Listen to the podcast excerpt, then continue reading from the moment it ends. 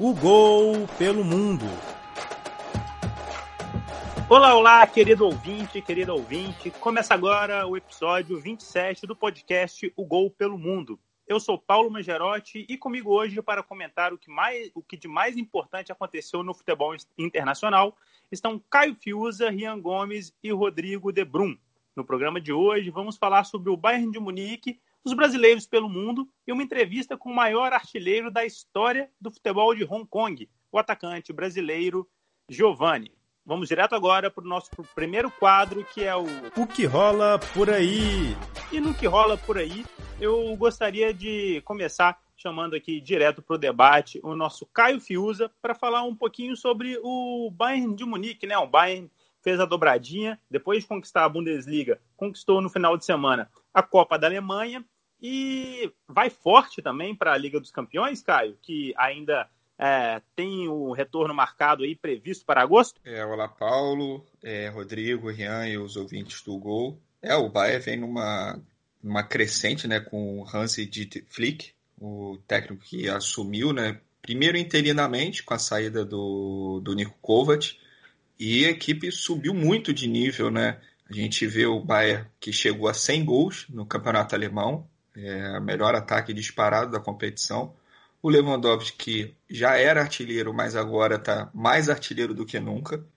É, outros jogadores também melhoraram muito de nível, como o Gnabry, o Thomas Miller, que para mim é, é, a maior mudança, assim, o maior ganho do Hans Dieter Flick na, no comando do Bayern, que foi a melhora do Thomas Miller, que ele passou a ser o garçom da equipe.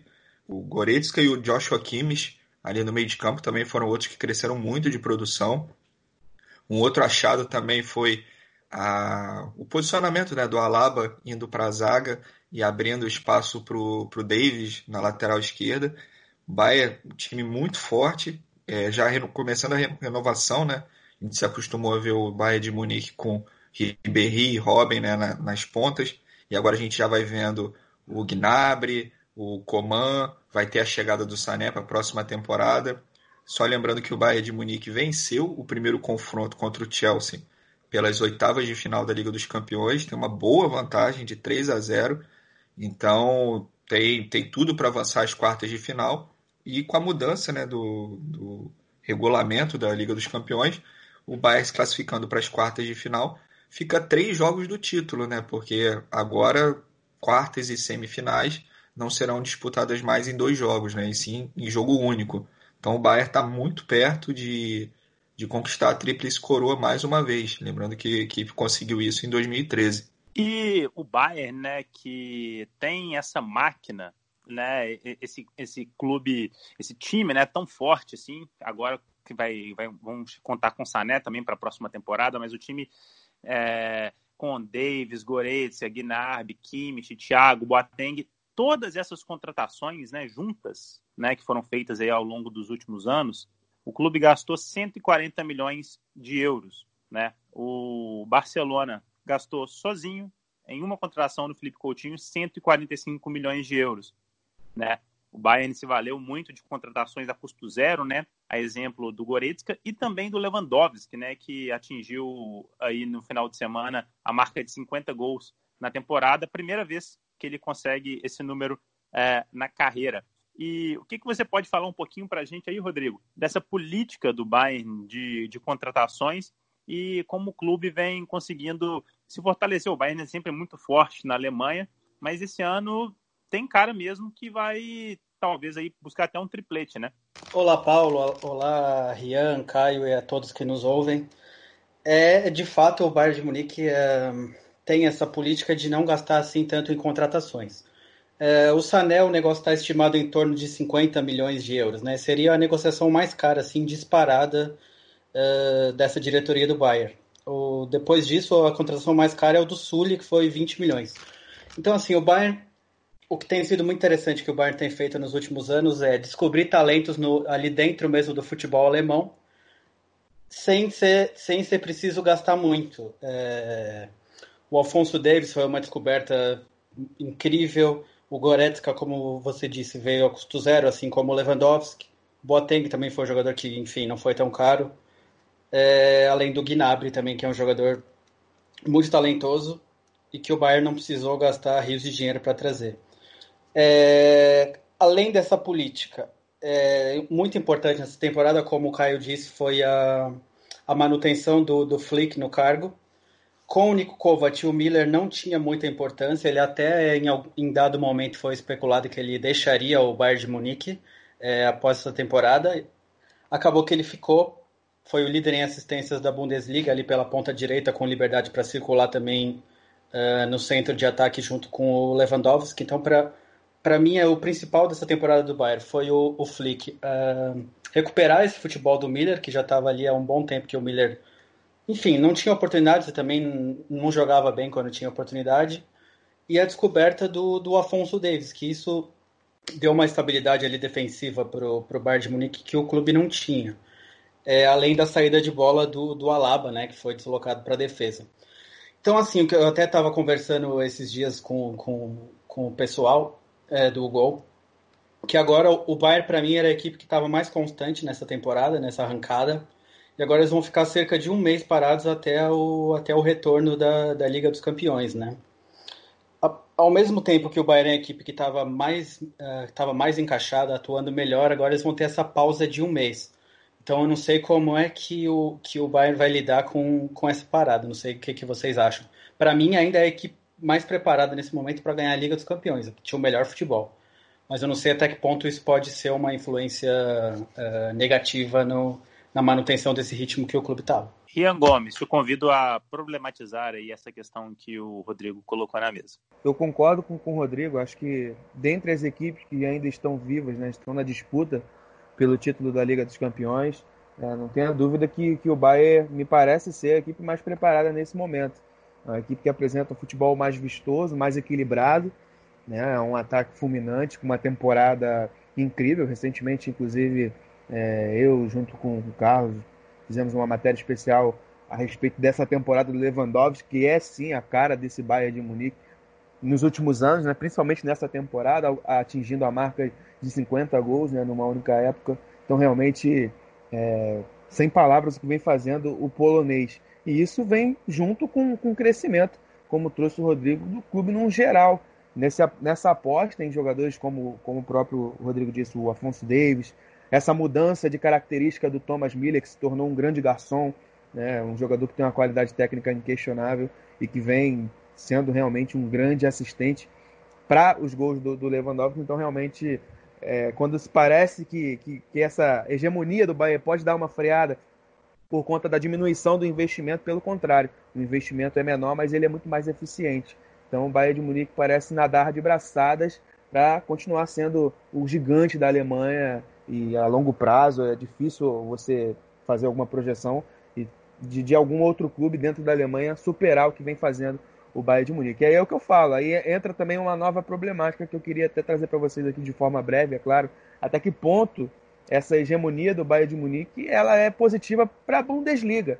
Né? Temos até uma declaração recente do Elber, o brasileiro que marcou aí mais de 130 gols com a camisa bávara, que é ídolo inclusive lá, ele fala essa, que essa supremacia do Bayern ela não é boa para a Bundesliga. E acho que até para o próprio clube, porque você diminui um pouco aquele fervor do torcedor que se acostuma né, com o título. Ah, esse ano a gente vai ganhar a Bundesliga mas isso acaba, como isso não acontece com a mesma frequência na Liga dos Campeões, eu não sei se é, essa diferença de nível dentro do, do, futebol nacional pode impactar quando você vai jogar com outras potências em outros continentes, em outros continentes não, perdão, em outros países, como acontece na, na Liga dos Campeões. Queria que vocês falassem um pouco sobre isso também. Até que ponto essa hegemonia ela é boa ou pode ser ruim para o clube pensando em Liga dos Campeões? É, pegando esse gancho da, da hegemonia, eu dei uma pesquisada e só um dado assim para a gente comparar. A Alemanha tem quatro mundiais, né?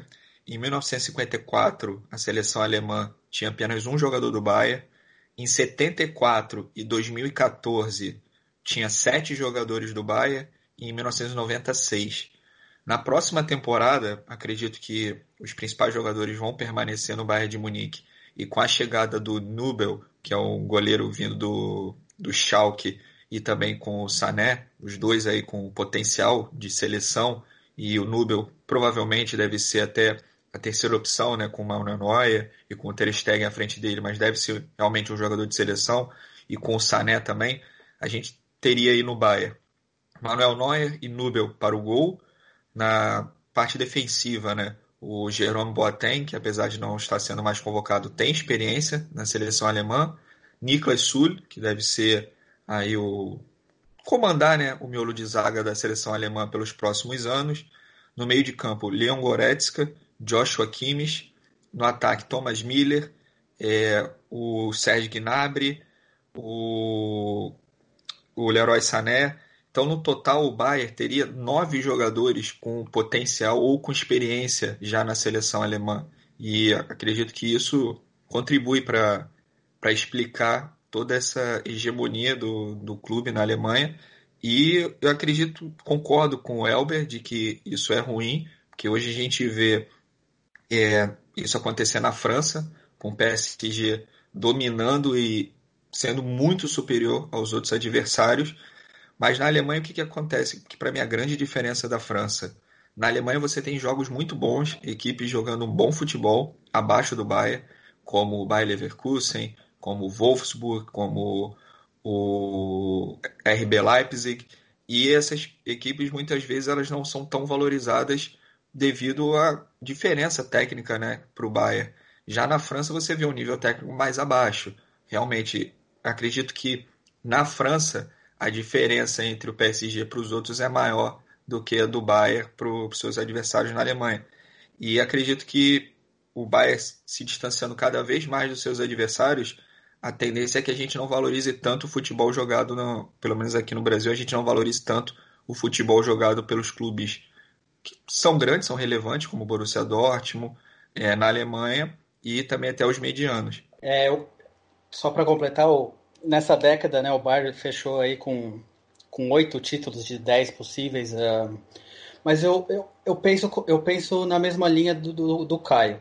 Esse fato do Bayern de Munique sempre ir lá buscar jogadores jovens nas outras equipes uh, alemãs mostra que é o, futebol, o futebol em si na Alemanha, o futebol que é praticado lá, tem lançado bons jogadores. O Borussia Mönchengladbach tem, tem lançado bons valores. Borussia Dortmund sempre uh, tem jogadores bons que surgem da base, ou alguns que eles também vão buscar mais jovens em, em outros clubes. E assim, eu vejo que o futebol alemão está bem servido, vai continuar revelando bons jogadores. Mas, assim, o apelo do campeonato eu acho também que, que é complicado de manter. Apesar dos estádios da Alemanha, uh, notadamente, serem sempre uh, bem, bem cheios, as torcidas comparecerem, é, é difícil você manter o interesse num campeonato que você já sabe quem vai vencer. Então, nesse sentido, é complicado. Mas para a seleção uh, nessa questão de, de revelar jogadores, eu não vejo problema algum. E, Rodrigo, até isso de, do Bayern buscar jogadores jovens nas outras equipes, a gente tem aí o exemplo do Leon Goretzka, que chegou do Schalke, a gente tem o exemplo do Joshua Kimmich, que veio do RB Leipzig, tem também o exemplo que é um jovem jogador ainda, não teve muitas oportunidades no Bayern, que é o Jean Fit Arp, jogador um centroavante de 20 anos, que foi revelado pelo Hamburgo e também não teve muitas oportunidades, até por conta da, da idade, mas o Bayern já foi no Hamburgo, que estava na,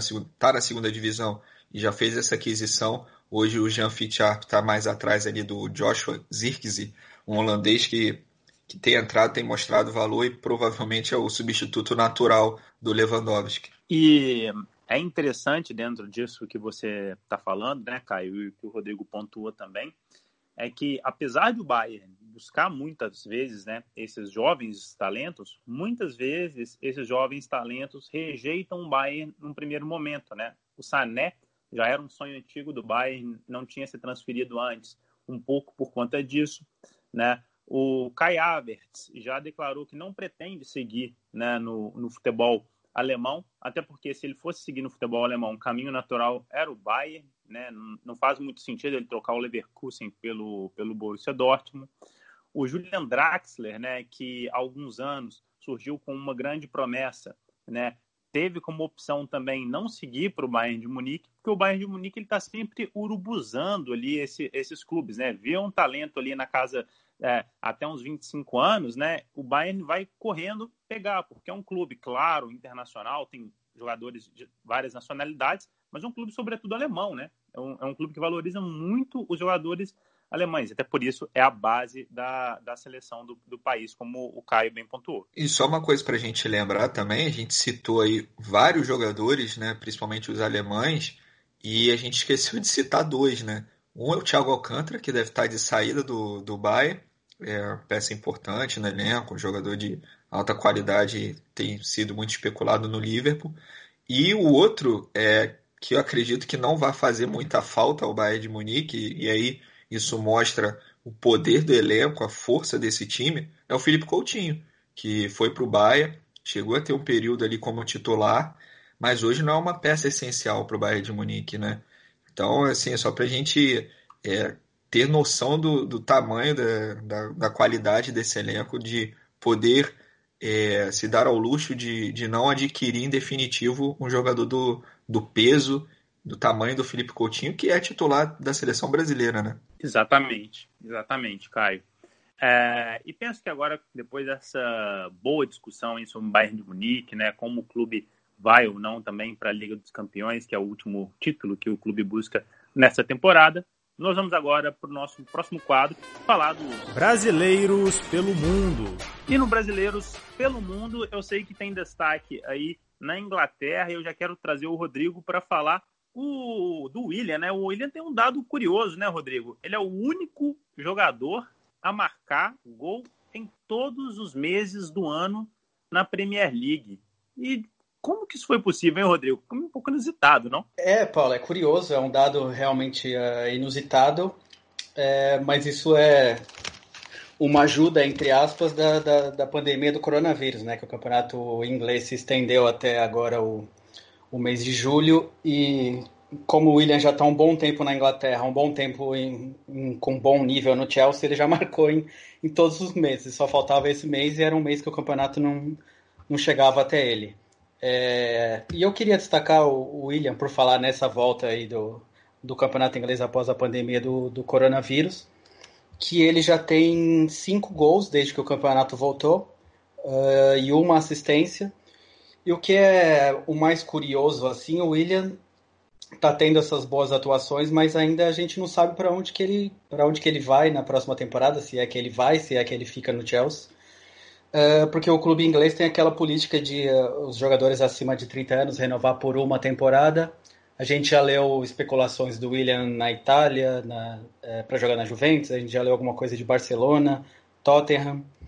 Então é assim, o William, a parte dele, ele está fazendo. A gente tem que ver se ele convence o Chelsea a, a oferecer pelo menos um, um, contrato de duas temporadas. Não sei o que vocês acham. Acho que o William ainda tem, tem um bom nível para atuar no Chelsea. O Chelsea agora está trazendo bons, uh, bons jogadores jovens, mas acho que o William ainda, ainda tem futebol para atuar e pelo menos duas temporadas em alto nível. É, eu acredito que com essas novas contratações né, do Chelsea, chegando o Ziyech e também o Timo Werner o Pulisic crescendo muito aí de, de produção. Acredito que o William vai ser uma peça no, no elenco, não vai ser titular absoluto da equipe do, do Lampa, mas tem sim, tem, tem futebol para continuar sendo é, agregando a essa equipe, um jogador experiente em confrontos de Liga dos Campeões, confrontos mais pesados da, da Premier League. Ele vai ser um jogador muito útil, né? O jogador consegue fazer principalmente ali o lado direito do campo muito bem, tem velocidade, tem força, bate bem na bola, é uma boa arma na, na bola parada, né? Tanto é que, que os gols dele nessa volta foram de pênalti ou de falta. Então acredito que é um jogador que, que agrega muito ao elenco. Cabe aí ao, ao Chelsea resolver essa pendência, né? O Chelsea tem esse perfil de quando o jogador passa do, dos 30 anos, Chelsea não, não costuma dar contratos mais longos e sim renovar por uma temporada, mas acredito que no caso do William vale a pena até porque o William pode pintar num rival direto né, do Chelsea. O Arsenal já apareceu como interessado, a gente não sabe até que ponto isso é verdade, mas você perder um jogador do nível do William para o Arsenal, é, só lembrando que já tivemos dois casos recentes assim, né? Do Peter Cech, que trocou Stamford Bridge pelo Emirates, e também do Davi Luiz, né? Então, perder mais um jogador pode ser que esse sim custe muito caro ao Chelsea. E o Chelsea já perdeu né, também para a próxima temporada o Pedro Rodrigues, que joga ali pela, pela mesma posição. Então acredito que até por isso, mesmo com as contratações que o Caio citou, o William ele pode continuar sendo aí um nome interessante, né, uma opção interessante para o Lampard. É, aproveitando então, né, o Caio estava fazendo um comentário aí, vem campeão como destaque, Caio? Sim, Paulo, é campeão, campeão lá na Rússia, o Zenit. Petersburgo, São Petersburgo, conquistou o campeonato russo, é o sexto título da história do Zenit, que foi campeão pela primeira vez em 2007, né? E foi campeão em 2007, 2010, 12, 15, 19 e agora 20, ou seja, sendo bicampeão na Rússia, agora ficando a quatro títulos do Spartak Moscou, que é o líder do, em títulos na, no país, com 10, né? É, o Zenit tem dois brasileiros no elenco. O Malcolm, atacante revelado pelo Corinthians, que passou pelo Bordeaux. Teve uma passagem rápida, né? Também com polêmica pelo Barcelona. Barcelona que, que deu um chapéu na Roma. O Malcolm estava praticamente. Já estava acertado né, com a Roma, chegou na capital italiana para assinar contrato. O Barcelona, de última hora, fez uma proposta, conseguiu assinar com o brasileiro e ficou apenas uma temporada na Catalunha. O Malcolm foi para a Rússia, não teve um início muito bom, ele acabou sofrendo uma lesão séria em outubro do ano passado. Só disputou 10, 10 partidas nessa temporada e marcou 3 gols. É, o título do, do Zenit veio após uma vitória por 4 a 2 fora de casa contra o Krasnodar. Com isso, em, o Campeonato Russo é disputado por 16 equipes, 30 rodadas, né, turno e retorno. Em 26 rodadas, o Zenit tem 62 pontos, com 19 vitórias e apenas duas derrotas. O segundo colocado é o Lokomotiv Moscou, com 49. Ou seja, faltando quatro rodadas para terminar, o Zenit já abriu 13 pontos. E o outro brasileiro do elenco é o Douglas Santos, né? jogador que teve uma passagem muito boa pelo Atlético Mineiro, disputou três temporadas com a equipe do Hamburgo e está na sua primeira temporada no, no Zenit, né? Fez 34 jogos nessa temporada. O Douglas, que a gente se acostumou a ver ele como lateral esquerdo, né? Chegou até a ser convocado para a seleção nessa posição. No Zenit ele atuou em várias partidas também como volante e dando muita qualidade na saída de bola. E saindo agora um pouco né, da, da Europa, indo, indo para a Ásia, onde é o tema também da nossa entrevista desta semana. É, vamos para o futebol japonês, né, onde normalmente tem muito destaque positivo, mas desta vez Rian Gomes traz um destaque um pouco trágico para o Brasil. Como é que é isso, Rian? É verdade, Paulo. É uma curiosidade, né? O campeonato japonês, um dos últimos a retornar na Ásia, aí, voltou nesse, nesse último final de semana, a J-League, a famosa J-League, a expectativa para esse retorno. Inclusive, antes da parada, só havia é, sido realizada uma, uma rodada então tivemos a segunda rodada da J-League, a primeira divisão no Japão, neste fim de semana. E os brasileiros se destacaram sim, alguns positivamente, até porque tem muitos brasileiros no mercado japonês, mas outros, rapaz, é, negativamente. Foram amigos, foi aquele famoso fogo amigo, né? Aconteceu muito nesse fim de semana no campeonato japonês. O, o nosso atacante, Leandro Damião, tão conhecido, ex-internacional, Flamengo, Cruzeiro, ele teve aí a infelicidade de marcar um gol contra e como se já não bastasse, tivemos outro brasileiro marcando gol contra no mesmo fim de semana, ou seja, um festival de gol contra aí, de on gols de brasileiros no campeonato japonês. Infelizmente a notícia que eu tenho para trazer então não é muito boa. Depois né, de quatro meses de paralisação aí do futebol japonês por conta do coronavírus, o Leandro Damião, que é atacante do Kawasaki Frontier, ele enfrentou o Kashima Antlers e acabou marcando o seu gol contra, mas para ele, felizmente, o time acabou vencendo. O gol contra dele não atrapalhou muito, não. Foi 2 a 1 um fronteio para cima da equipe do Kashima Antlers. Já o outro brasileiro, que é o zagueirão Valdo, ele que é ex-jogador do Ceará, não sei se vocês vão lembrar, mas também teve bom destaque no Campeonato Brasileiro na temporada passada.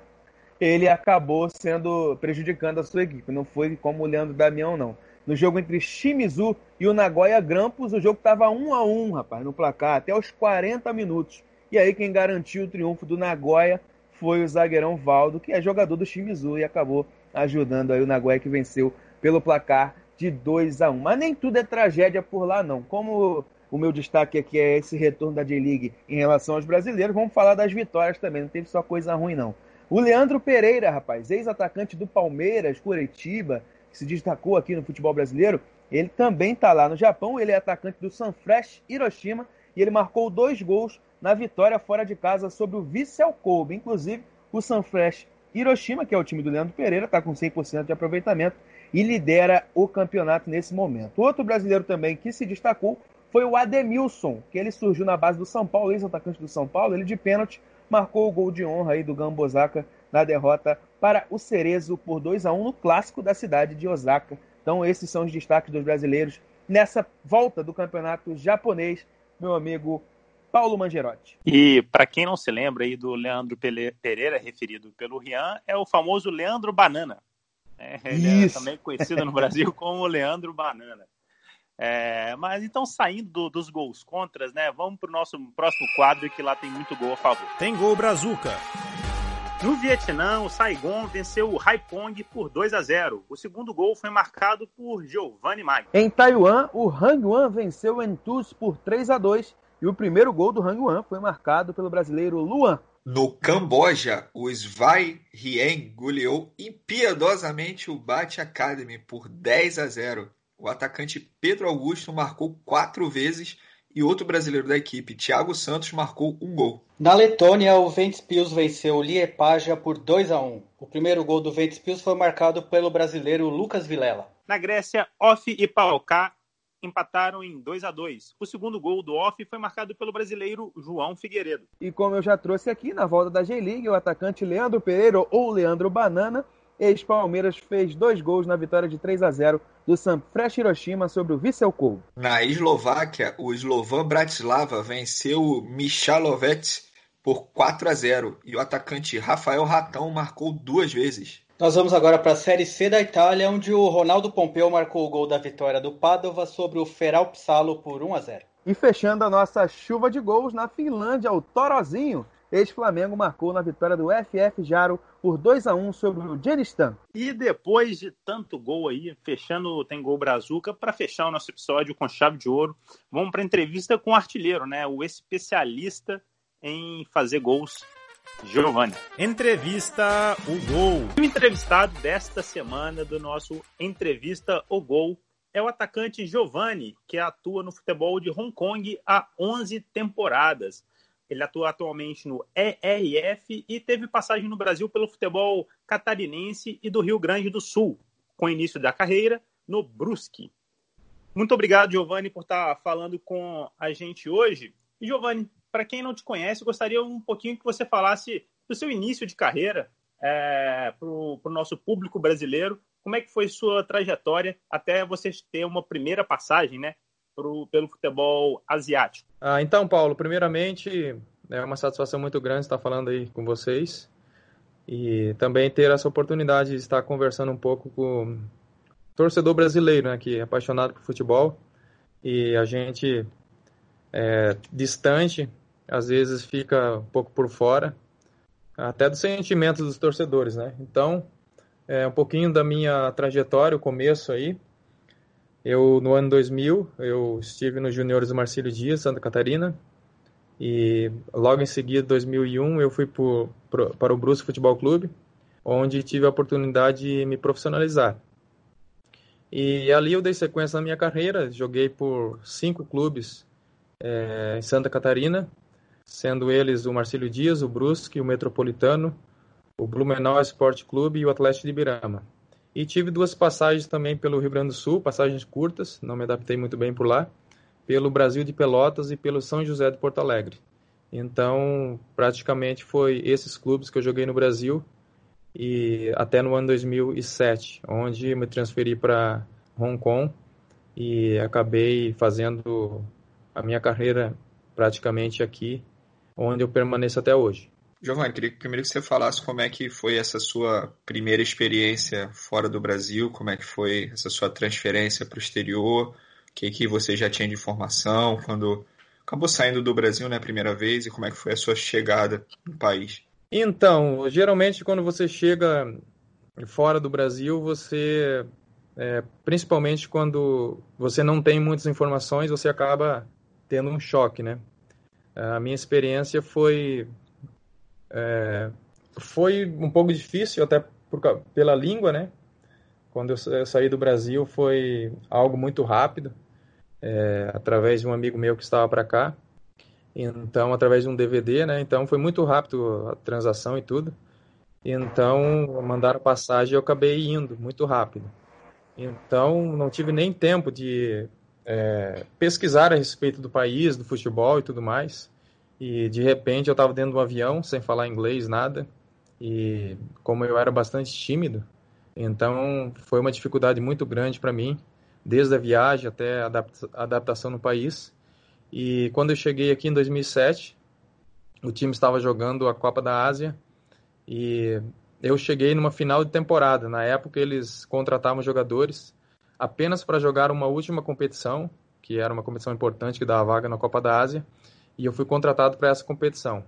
Então, quando eu cheguei, o time já estava disputando a, a Copa da Ásia e eu fiquei praticamente sozinho aqui, é, treinava é, sozinho também e tinha que me virar com alimentação, com sem falar quase nada, né? Porque é, o inglês que eles falam aqui no país também eu não falava então, foi uma dificuldade muito grande para mim no começo.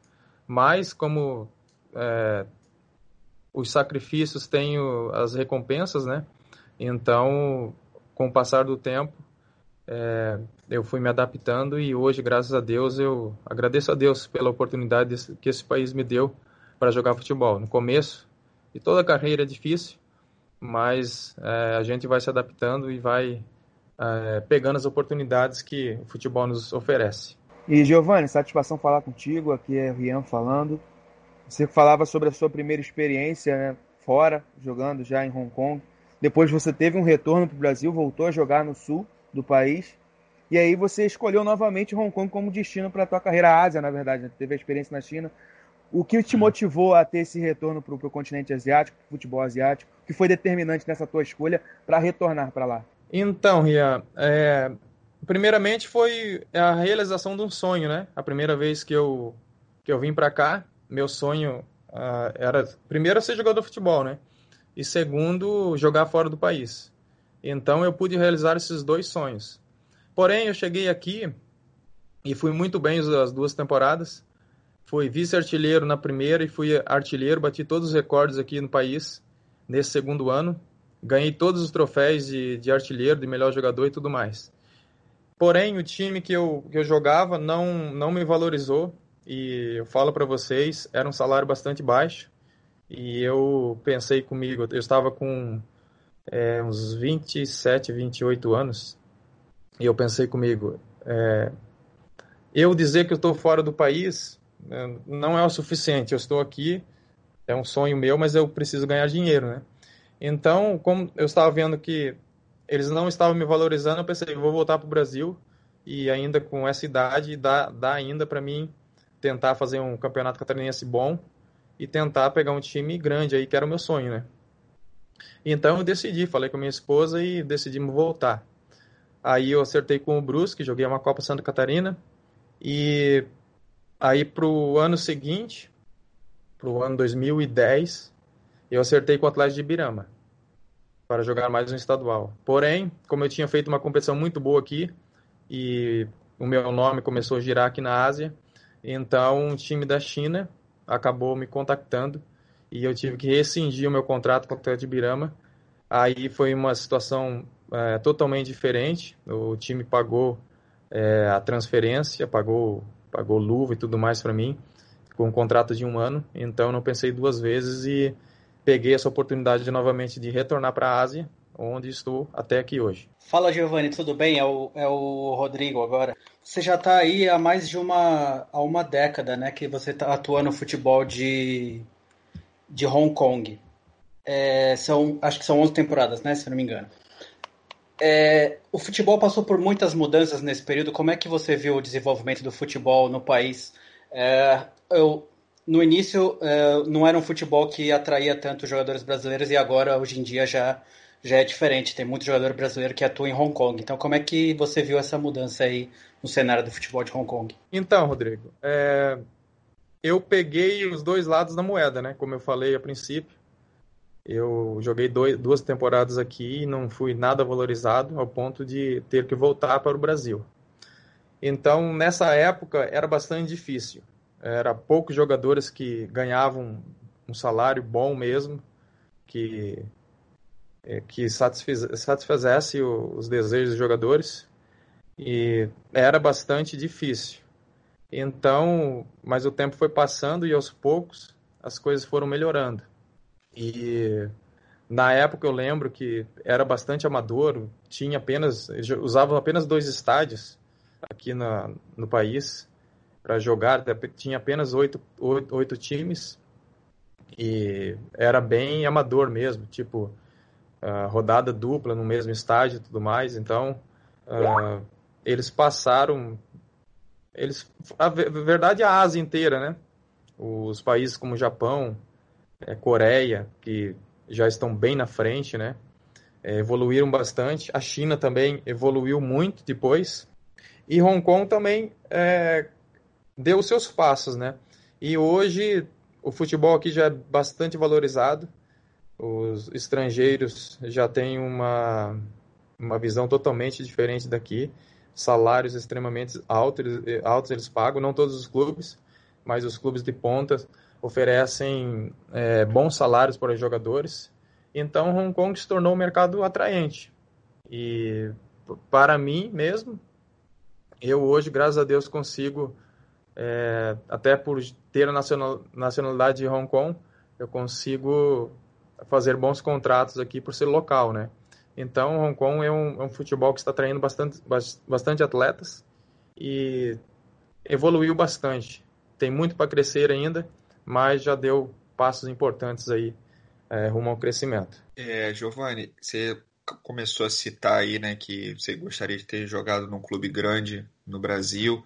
Você é uma coisa que você sente que ainda falta na sua carreira e você tem algum clube assim de preferência que você gostaria de ter jogado, que você sempre se imaginou, que você via que você poderia ter espaço nele? Então, o sonho de, de todo jogador brasileiro né, é representar um, um grande clube brasileiro, né? Eu, quando era criança, nossos pais nos ensinaram a torcer para o Flamengo, né?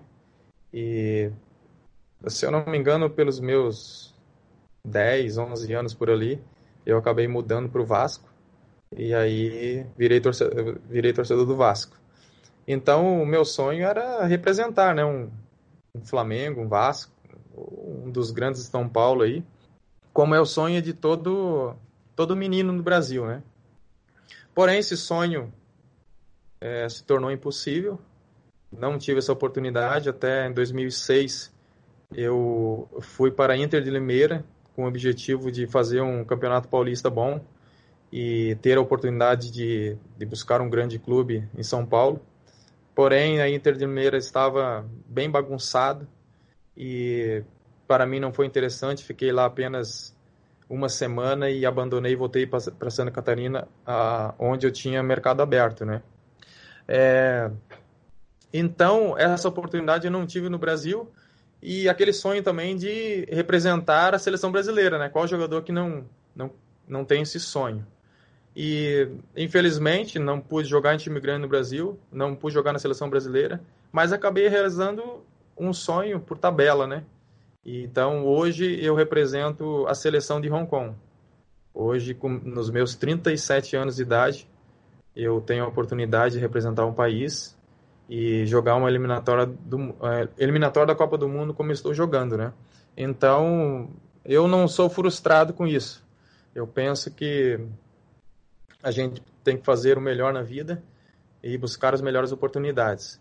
E eu sempre fui alguém dedicado, e até por isso eu estou com 37 anos e ainda continuo jogando numa boa forma, até porque eu cuido bem da alimentação, eu tomo os meus suplementos e tudo mais. E tenho agarrado todas as oportunidades que o futebol tem me dado. Então eu não sou frustrado, eu só agradeço a Deus pela oportunidade. E como eu já falei, não deu para jogar em time grande no Brasil, não deu para jogar na seleção brasileira, mas eu pude realizar é, muitas coisas, é, dar uma condição boa para minha família Então eu me sinto realizado aqui nesse país. E Giovanni, aproveitando o gancho, né, que você falou da, da questão da seleção, de ser naturalizado é, aí em Hong Kong, a sua primeira oportunidade, né, na, na seleção chegou em 2018. Você já estava com 35 anos, mas ainda assim aos 37 você segue é, na seleção, né? Você ainda no ano passado é, vinha sendo convocado. É, como é que é a, a, sua relação com, com Hong Kong, né, com o país e até mesmo com a seleção? Você pensa em seguir na, na seleção? Você tem um projeto em relação a isso? A comissão técnica fala em seguir te convocando mesmo com, com a sua idade? Como que é isso? Então, eu me senti um pouco injustiçado aqui no país. Até porque eu sou o maior artilheiro da história do futebol aqui. Eu estou com 180, 178 gols. E minha, uma das maiores metas minhas é chegar a 200 já na, na próxima temporada, né? Juntando essa que ainda a gente vai ter que terminar e com a próxima, né? Então, é, eu sempre, sempre fui titular aqui nos times que eu joguei e sempre tendo uma boa performance. Porém, quando eu peguei meu passaporte, o treinador, um estrangeiro, agora me foge o, o, de qual país ele é, ele acabou me convocando. E por duas, uh, dois amistosos, eu acabei ficando no banco. Primeiro, eu entrei no segundo tempo e o segundo na Indonésia. Entrei no segundo tempo também. E foi frustrante para mim, porque eu queria ter mais oportunidades e acabei ficando na reserva para outros jogadores. E logo em seguida teve um torneio em Taiwan, a qual daria vaga para um, uma fase final de um torneio, um torneio aqui da, do sul da Ásia e acabei machucando e não pude ir. Então eu já, já estava praticamente descartando a seleção, até porque eu sempre me dediquei e como centroavante eu tinha experiência suficiente para ajudar bastante o país, né? Aconteceu que esse treinador saiu e veio outro. E depois de muita luta também, esse esse outro também não, me, não quis me levar no começo das eliminatórias e ele tendo um, um auxiliar brasileiro que sempre falava de mim, dizia tem que levar o Giovanni, Giovanni é experiente para segurar a bola na frente e tudo mais. Ele dizia não, mas a nossa seleção é fraca nós precisamos de jogadores que corram. E na opinião dele eu não corria muito, né? Mas ele não não via as métricas do que o nosso time tinha, né? Então acabou que é, após duas derrotas na eliminatória ele acabou me chamando e a princípio não ia nem sair jogando. Só que na véspera, dois dias antes do, do jogo contra, contra o Bahrein, aqui em Hong Kong, é, o auxiliar me chamou e disse: Olha, vai te colocar se jogando. E aquilo ali foi para mim a oportunidade da minha vida, né? Porque eles questionavam minha idade, eles diziam que eu não poderia correr muito para ajudar o time a marcar. E aí eu dormi aquela noite como um menino, né? A oportunidade da minha vida, mesmo com meus 37 anos de idade foi para o jogo e dei a vida, né?